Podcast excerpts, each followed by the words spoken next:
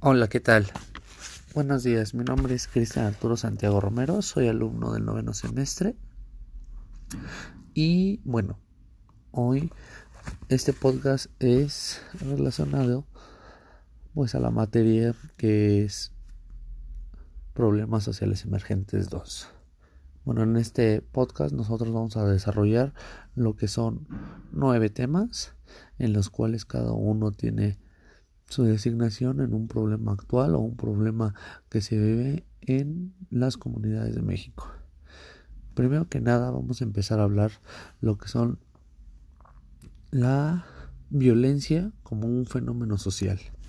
Y bueno, como, como, lo, como lo sabemos, pues la violencia se puede pues, dividir en tipos, ¿no? Entonces, yo entiendo como un fenómeno que ya afecta a nuestra sociedad es la violencia, por decir en mi estado, que es la violencia de género. Yo vivo en un estado que es el estado de México, entonces hay un gran porcentaje de violencia y de feminicidios, pues obviamente con, con este género. A lo que voy, que la violencia de género es un factor tan predominante en, mi sociedad y en, bueno, en el entorno en donde yo vivo que ya se tuvieron que implementar diferentes medidas. ¿Cuáles son? Pues vaya, simplemente el castigo a lo que es pues este, este tipo de delito de alto impacto, como puede ser violación, feminicidio, este, y vaya, creo que es algo que, ya la gente está tomando tan común porque no nada más es llegar a un extremo de, de, de, matar o de violar, sino que ya se está normalizando tanto en mi sociedad como puede ser una violencia de género en el sentido de su familia, porque podemos dividirlo en muchísimas partes, lo que es maltrato psicológico, maltrato físico y los tipos de violencia. Podemos empezar desde lo que es un insulto a lo que pueden ser los golpes. Para eso, pues el gobierno de, de mi estado, pues ha hecho un, un se podría decir un semáforo en el cual nosotros, en el cual las mujeres pueden, pueden sentir en, qué tipo de violencia están y poder acudir a lo que son las diferentes secretarías o fiscalías en dado caso, pues para su protección y su defensa y su asesoramiento legal. Como violencia, además de lo que estoy mencionando, pues podemos dividirlo en muchísimas otras. Lo que es física, que creo que pues nos queda un poco más claro, la psicológica, la violencia intrafamiliar, la violencia entre los géneros, porque vaya, ese es un problema social que, que está en mi estado, pero pues yo quiero pensar que pues obviamente hay violencia por parte del, del otro otro género. Y eso es algo muy muy delicado y, y, se divide en una línea muy delgada en lo que nosotros por si yo hablo como hombre en lo que puede ser el machismo, ¿no? Porque se escucha muy raro que, que nosotros hablemos de una violencia en nosotros, porque van a decir, vaya, pues qué poco hombre o, qué chistoso, ¿no? En cambio, pues hay fiscalías contra de, delitos hacia los hombres, por decir aquí en el Estado de México se encuentra rumbo a Sinacantepec y vaya, o sea, se crean estos organismos pues para la defensa de ambos géneros, que no es tan común y no es tan sonado, pues sí por, por la relevancia que tienen estos tipos de delitos y pues obviamente el género. Y bueno, otra violencia como fenómeno social que por lo menos en mi estado también también se se señala, también se platica, también se habla, es de lo que es el crimen organizado.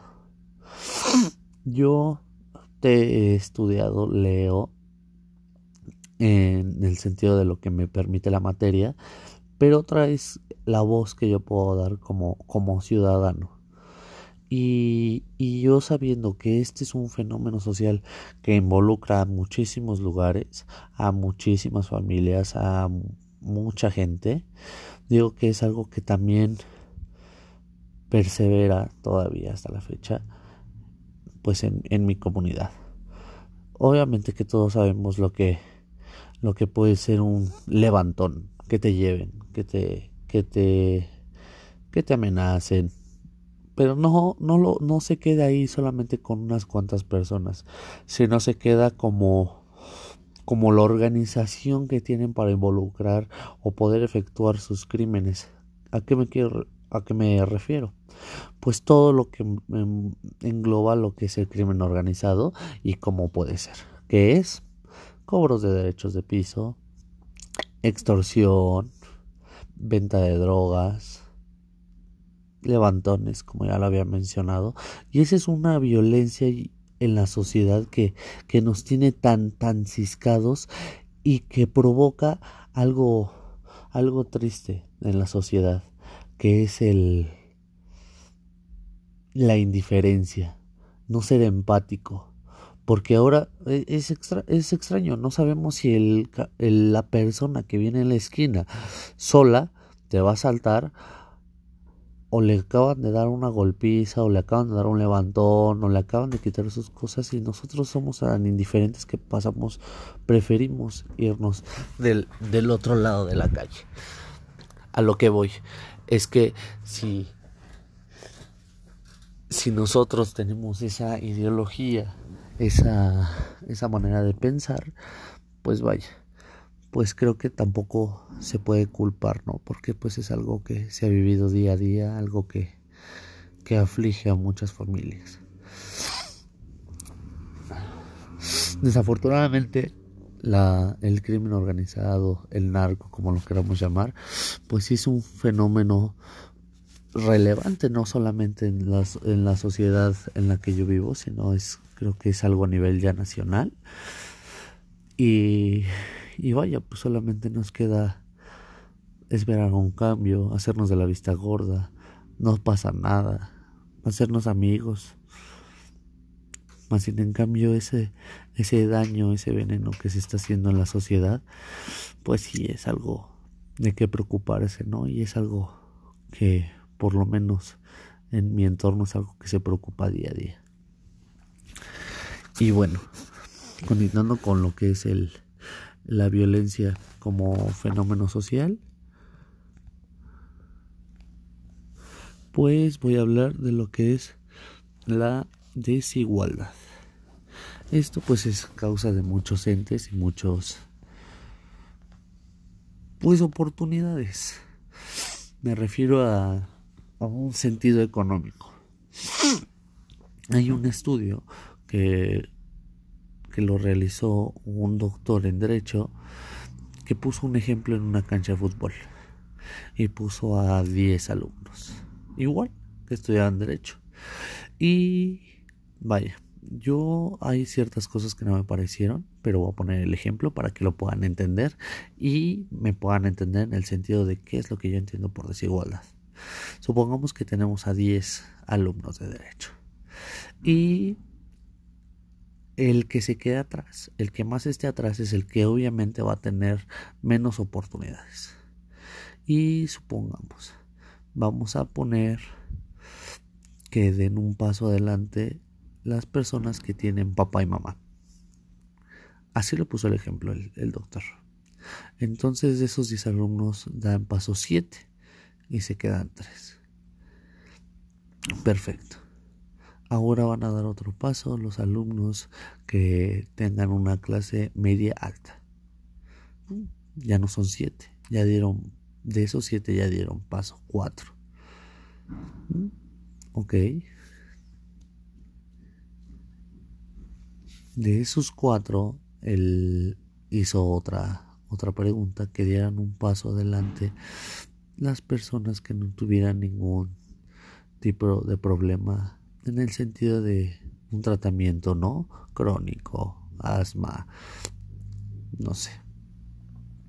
Y dieron paso 3. Después referente al al, al ¿cómo se llama? Se refirió, empezó a tener una plática sobre el racismo y quedaba un chavo de color y pues dos, un, un hombre de tez blanca y la mujer igual. Y dio un paso las personas con la tez más clara. Entonces quedó solamente la pareja de tez clara. Y después dijo que diera el paso el, el hombre, el género masculino.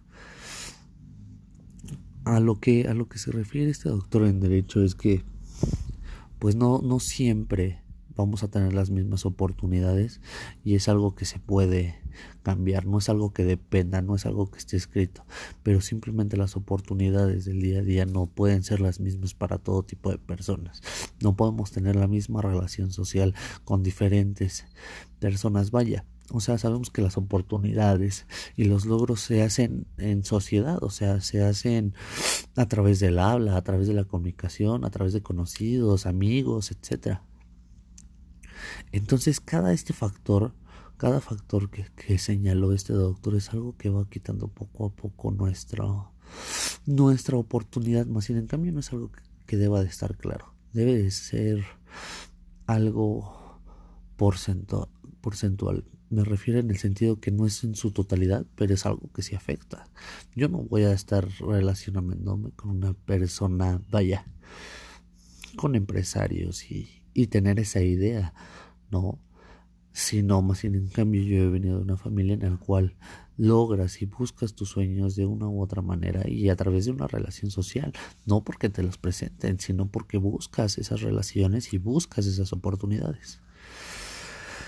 Y bueno, vamos a hablar también del... Bueno, hablando de, de los cambios y todo, vamos a hablar de los ciberdelitos. Y bueno, yo quiero tomarlo como lo que es el ciberacoso, el ciberbullying. Esto es algo rápido en la cual nosotros sabemos que, que no que no cualquiera. Más bien también hay gente que se dedica ¿no? a un a ciberdelitos, que puede ser fraude. Hay muchos tipos de fraude a través de la internet. Hay tipos de acoso a través de las redes sociales. Hay violencia a través de una red social, hay, puede haber, existir delitos más graves a través del, de los delitos cibernéticos. Un ejemplo, la extorsión. Un ejemplo puede ser el secuestro a través de las redes sociales. Y uno de los más graves que yo siento que nosotros tenemos una idea y es el vivir actual de las páginas web es proporcionar información personal. Y eso provoca un delito extraordinario que es el robo de la identidad. Obviamente a través de nuestra curva, a través de nuestro RFC son datos que nos que nos piden a veces páginas web dedicadas a este tipo de delitos. Sin en cambio hay que tener solamente una, una educación pues cibernética en el sentido de no proporcionar datos personales, no agregar tarjetas de crédito, no pedir fotos, no mandar fotos nuestras, no mandar nuestras ubicaciones porque pues no sabemos quién está detrás del otro monitor. Bueno, mi nombre es Cristian Arturo y, y esto es todo. ¿Vale? Muchas gracias. Y que tenga buen día, licenciado.